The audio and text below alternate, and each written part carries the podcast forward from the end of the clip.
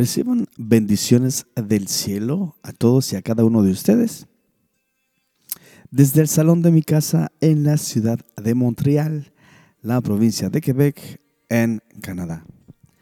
Gracias por su asistencia, gracias por su presencia gracias por su permanencia a este su podcast como agua en el desierto podcast que está pensado para personas como usted, como yo, que queremos escuchar de la verdad, que queremos oír algo diferente a lo demás, que queremos, em, que estamos en búsqueda de algo real, de algo sobrenatural, de algo que no se encuentra en esta tierra.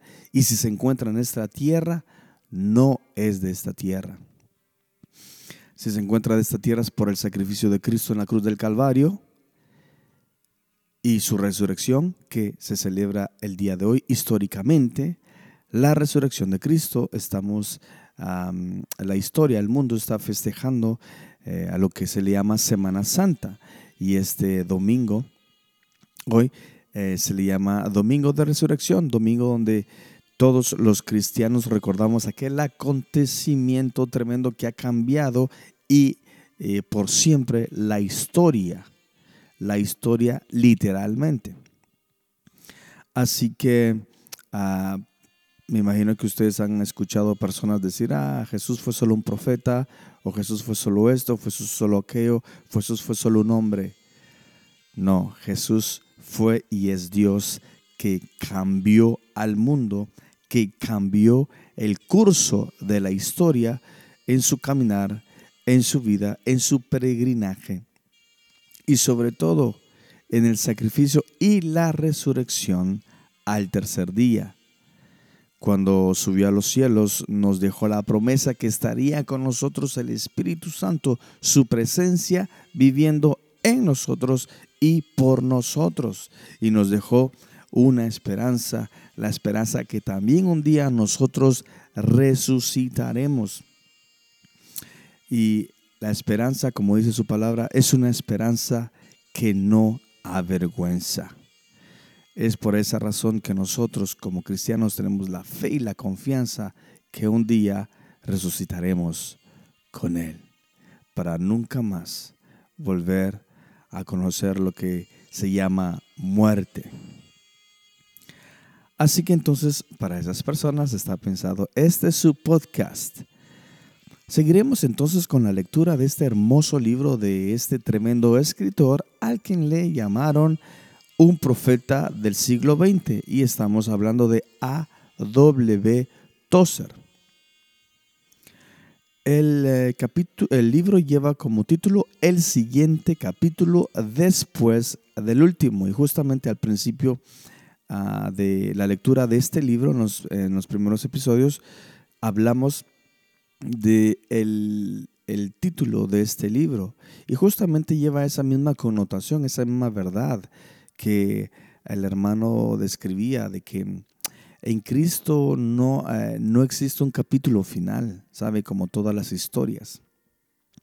Y como todos los hombres, que hay un, hay un eh, nacimiento y hay una muerte. Más sin embargo, en Cristo, pues Ah, porque tuvo que volverse hombre, hubo nacimiento. Mas, sin embargo, todos reconocemos que Él es Dios y es eterno. Él no tiene tiempo, Él no tiene fin, pero tuvo que nacer del vientre de María. Y también hubo muerte. Bueno, si se le puede llamar muerte, ¿verdad? Porque en Jesús no hubo muerte, al contrario, hubo resurrección. Y justamente en el primer episodio hablamos sobre el título de este libro. El siguiente capítulo, después del último, también nuestra vida tiene y lleva ese título. Nosotros no tenemos un capítulo final. Nosotros como creyentes, como hijos de Dios, también tenemos un siguiente capítulo después del último. Y eso es la resurrección con nuestro Señor Jesucristo. Esto no termina acá, amados hermanos. Entonces, seguiremos entonces con la lectura de estos pequeños capítulos, como ya les he dicho también, son bastante cortos, bastante resumidos, no por eso carecen de importancia ni de profundidad. en esta oportunidad estaremos leyendo entonces tres pequeños capítulos. El primero lleva como título El poder demanda separación.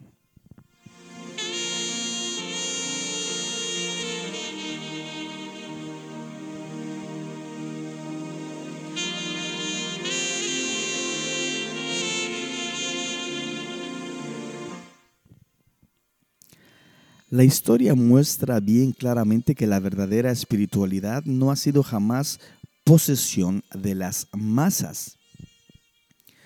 En cualquier periodo determinado desde la caída de la raza humana, solo unas pocas personas han discernido nunca el camino recto o camino en la ley de Dios. La verdad de Dios nunca ha sido popular.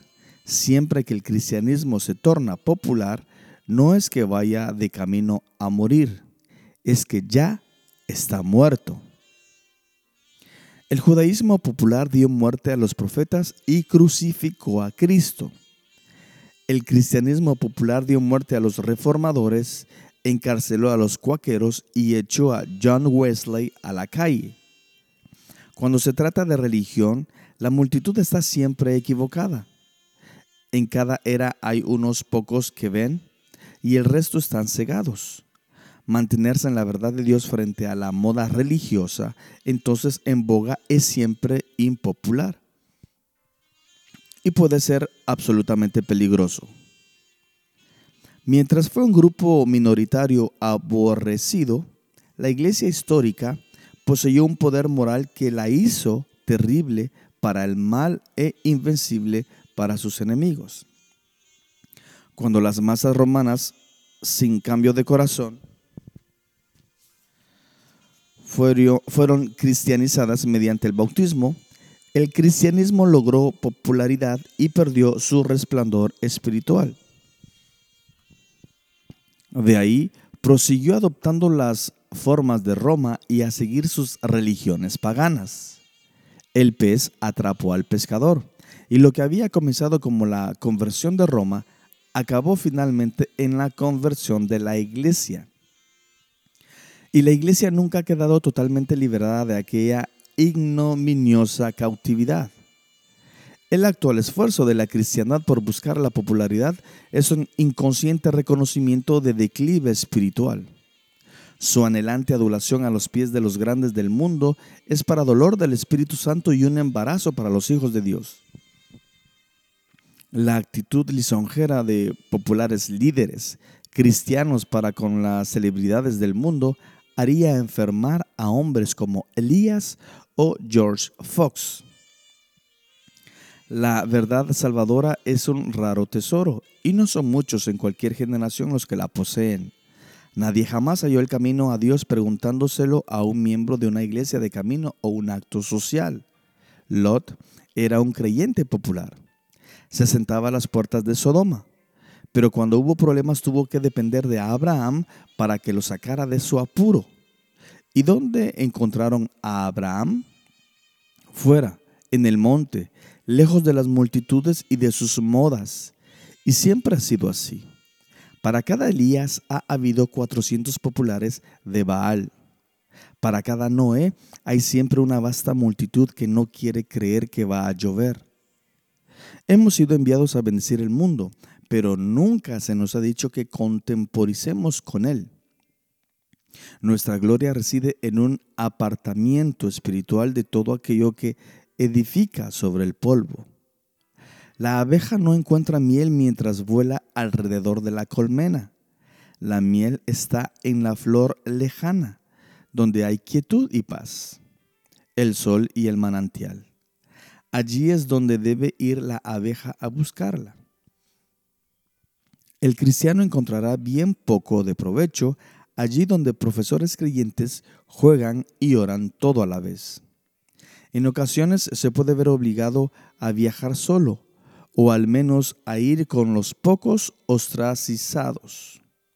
La pertenencia a la minoría menospreciada puede ser el precio a pagar por el poder, pero el poder es barato a cualquier precio.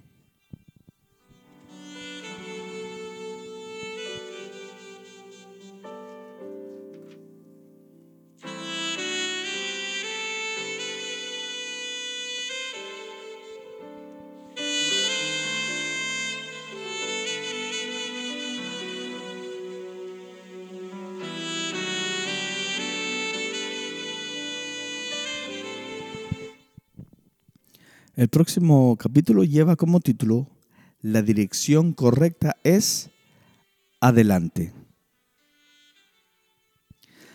Sentimos poca simpatía por la psicología expresada en los varios movimientos de vuelta hacia atrás que se dan entre los cristianos hoy en día.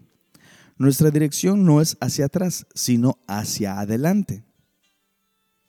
Pocas acciones son tan inútiles como la de sentarse y cantar atrás o tiempo vuelve atrás en tu vuelo. No podemos hacer volver el reloj hacia atrás, no podemos hacer que vuelvan días mejores y no es necesario ni deseable que así lo hiciéramos. Si por medio de alguna fantástica máquina del tiempo se nos permitiera a alguno de nosotros ir atrás y visitar algún periodo favorito de tiempo del pasado, con toda probabilidad en el tal hallaría la experiencia extremadamente frustrante se encontraría como una especie de anacronismo totalmente fuera de lugar y absolutamente miserable. A cada uno les es dado ocupar su propio puesto en la historia. Debe, como David, hacer la voluntad de Dios sirviendo a su propia generación. Es en su propio día que tiene que ir al encuentro de Dios en una reunión totalmente llena de satisfacción. Es en su hoy no en algún melancólico ayer que tiene que explorar las riquezas de la gracia divina, hacer la obra que le ha sido encomendada y ganar su corona. Los psicólogos atribuyen ciertas anormales condiciones mentales a un deseo inconsciente de escapar a las responsabilidades de la vida adulta regresando a la quietud y seguridad del estado anterior al parto. Nuestro hábito de intentar recapturar el calor espiritual de tiempos mejores regresando al pasado crea una sospecha de que hemos perdido la voluntad de luchar y que nos estamos retirando detrás de las líneas, allí donde podamos sentarnos en paz para soñar acerca de ejércitos derrotados y de batallas ganadas. Hoy es nuestro día. Nadie ha tenido jamás ningunas gracias espirituales que nosotros no podamos disfrutar en este tiempo si cumplimos las demandas en base de las que se dan. Si estos tiempos son moralmente más tenebrosos, simplemente proveen un fondo contra el que podamos brillar tanto más claramente. Nuestro Dios es el Dios de hoy, así como el de ayer, y podemos estar seguros de que sea donde sea que nos lleven nuestros mañanas, nuestro fiel Dios estará con nosotros como estuvo con Abraham, David y Pablo. Aquellos grandes hombres no nos necesitaron entonces y no podemos tenerlos ahora con nosotros. Amén. Así sea. Y alabado sea Dios. No podemos tenerlos, pero sí podemos tener lo que es infinitamente mejor. Podemos tener a su Dios y Padre y podemos tener al Salvador de ellos y podemos tener el mismo bendito Espíritu Santo que los hizo grandes. La dirección normal de la Biblia no es hacia atrás, sino siempre hacia adelante. Jacob regresó al altar, pero al hacerlo así no fue hacia atrás, sino adelante. El hijo pródigo no dijo, volveré atrás. Lo que dijo fue, me levantaré e iré a mi padre. Desde allí donde él se encontraba, ir a la casa de su padre era ir hacia adelante en sus actividades morales. No representaba una retirada, sino un avance distintivo sobre su conducta anterior. La voluntad de Dios es siempre la meta apropiada para cada uno de nosotros. El lugar de nuestro deseo debe ser donde Dios esté. Cualquier movimiento hacia Dios es un movimiento hacia adelante. Incluso el arrepentimiento no es una retirada hacia el pasado, sino una decidida marcha hacia un más glorioso futuro. La restitución no es un regreso al ayer, sino un paso a un mañana bendito.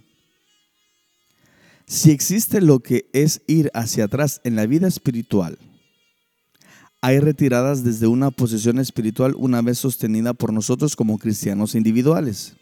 y también existen denominaciones y sociedades misioneras llevando a cabo una retirada total de un terreno que se había ganado a costa de grandes sacrificios. Si descubrimos que nos hemos vuelto atrás, deberíamos entonces invertir la dirección y de nuevo lanzarnos adelante. ¿Qué ha sucedido con las grandes verdades de las experiencias espirituales superiores, de elevados niveles de vida personal, de comunión arrebatada con las tres personas de la deidad, de la victoria sobre la carne, de los dones y del poder del espíritu? Antes nos habían marcado y señalado como personas peculiares. ¿Y qué hay de esto en la actualidad? Estas son buenas preguntas y estas preguntas exigen una respuesta. Si un examen sincero nos revela un apartamiento de los, de los verdes prados donde nuestros padres antes pasían, ¿qué hacemos entonces?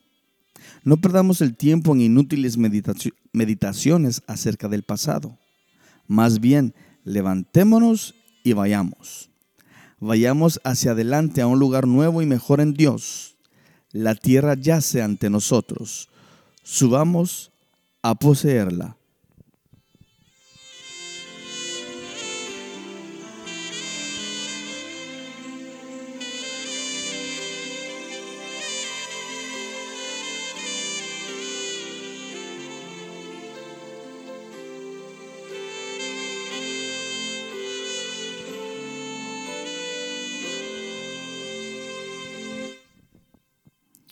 El próximo capítulo y último que leeremos en este episodio lleva como título acerca de la lectura pública de las Escrituras.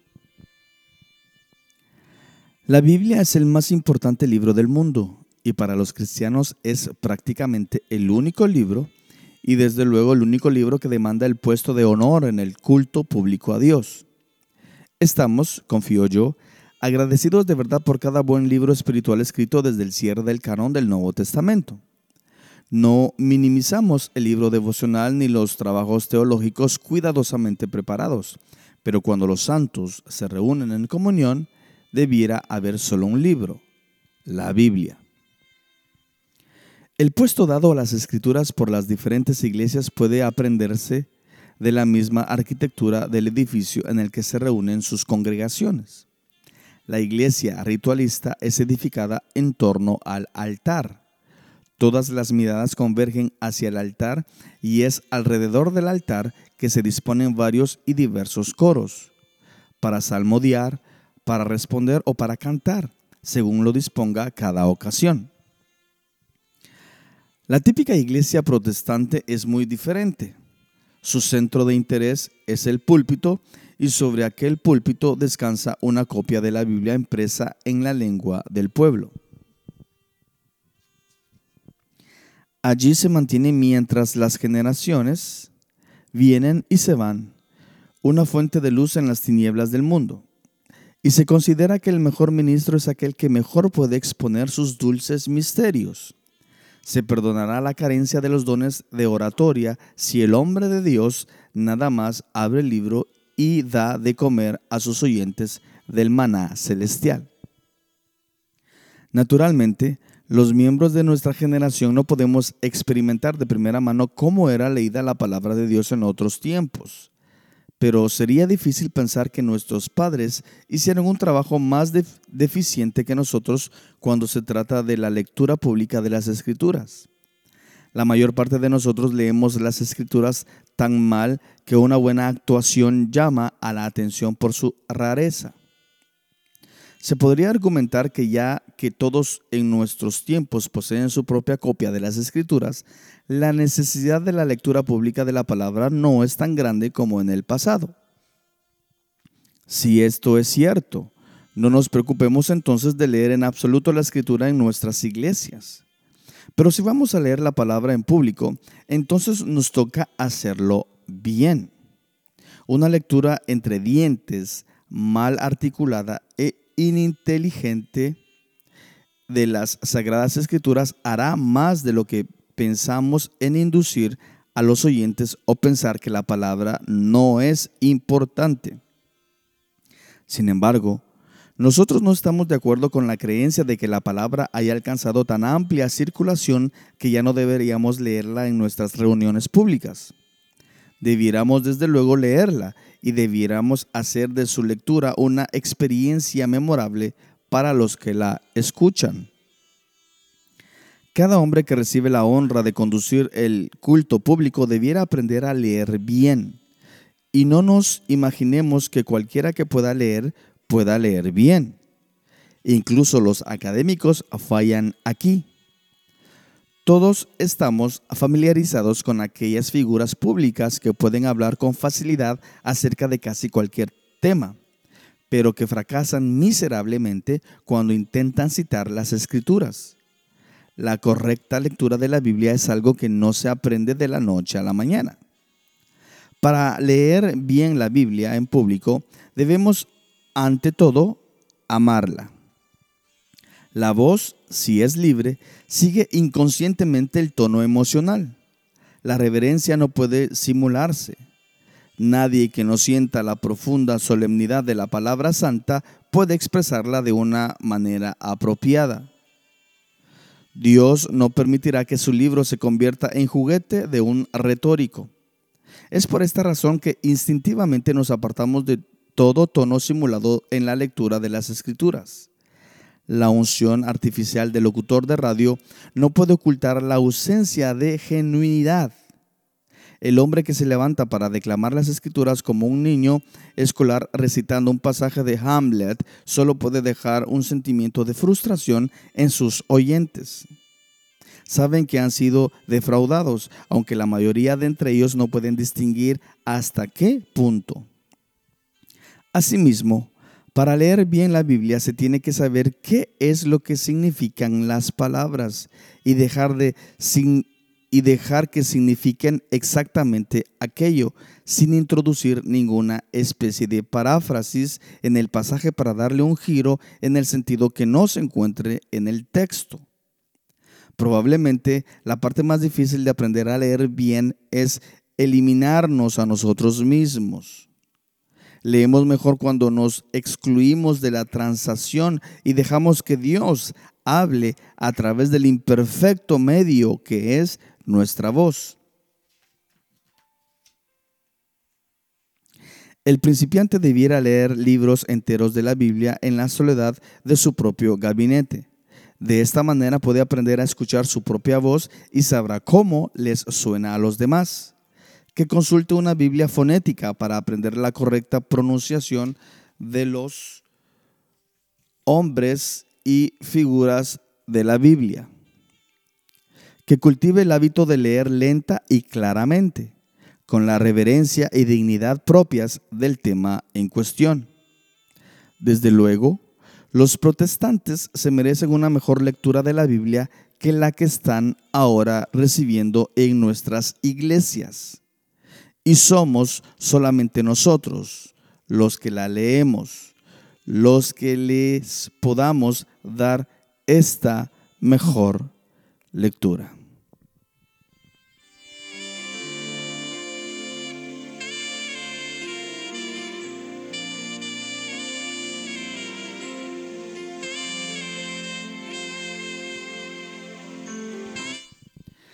Hasta aquí entonces dejaremos la lectura de este hermoso libro de A.W. Tozer, el siguiente capítulo después del último. Reciban, una vez más lo repito y lo declaro, bendiciones del cielo para todos y cada uno de ustedes. Nos vemos en la próxima.